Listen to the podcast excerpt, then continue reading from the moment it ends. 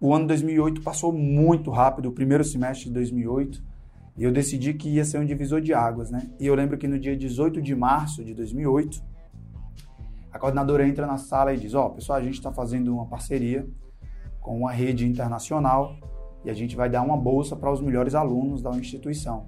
Vocês vão poder fazer intercâmbio e tal, estudar fora.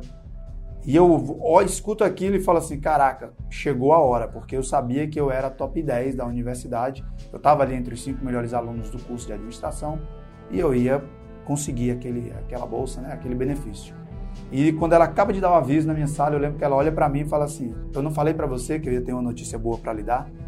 E naquela hora ali eu falei: Caramba, tudo que eu aguentei em 2007, sendo bem sincero, tudo que aconteceu, que estava acontecendo em 2008, que um, uma vida muito acelerada, né, um custo de vida bastante limitado ali, mas as coisas estavam acontecendo, as coisas estavam dando certo e aconteceu, né? E aí em 2008 sai a oportunidade de ir para o intercâmbio e aí eu decido, eu tinha como escolher entre acho que Chile, México, Turquia e Espanha, né? E aí eu estava um ano e meio estudando espanhol e era um, um cenário bem mais globalizado para eu ir para outras culturas, né? Que era o que eu queria, que era conhecer a Espanha. E aí eu decidi para Madrid.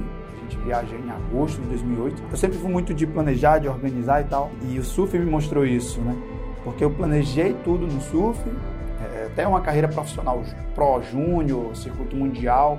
Isso não aconteceu e uma grande lição que ficou foi Ok, você vai planejar, porque precisa planejar, você precisa organizar.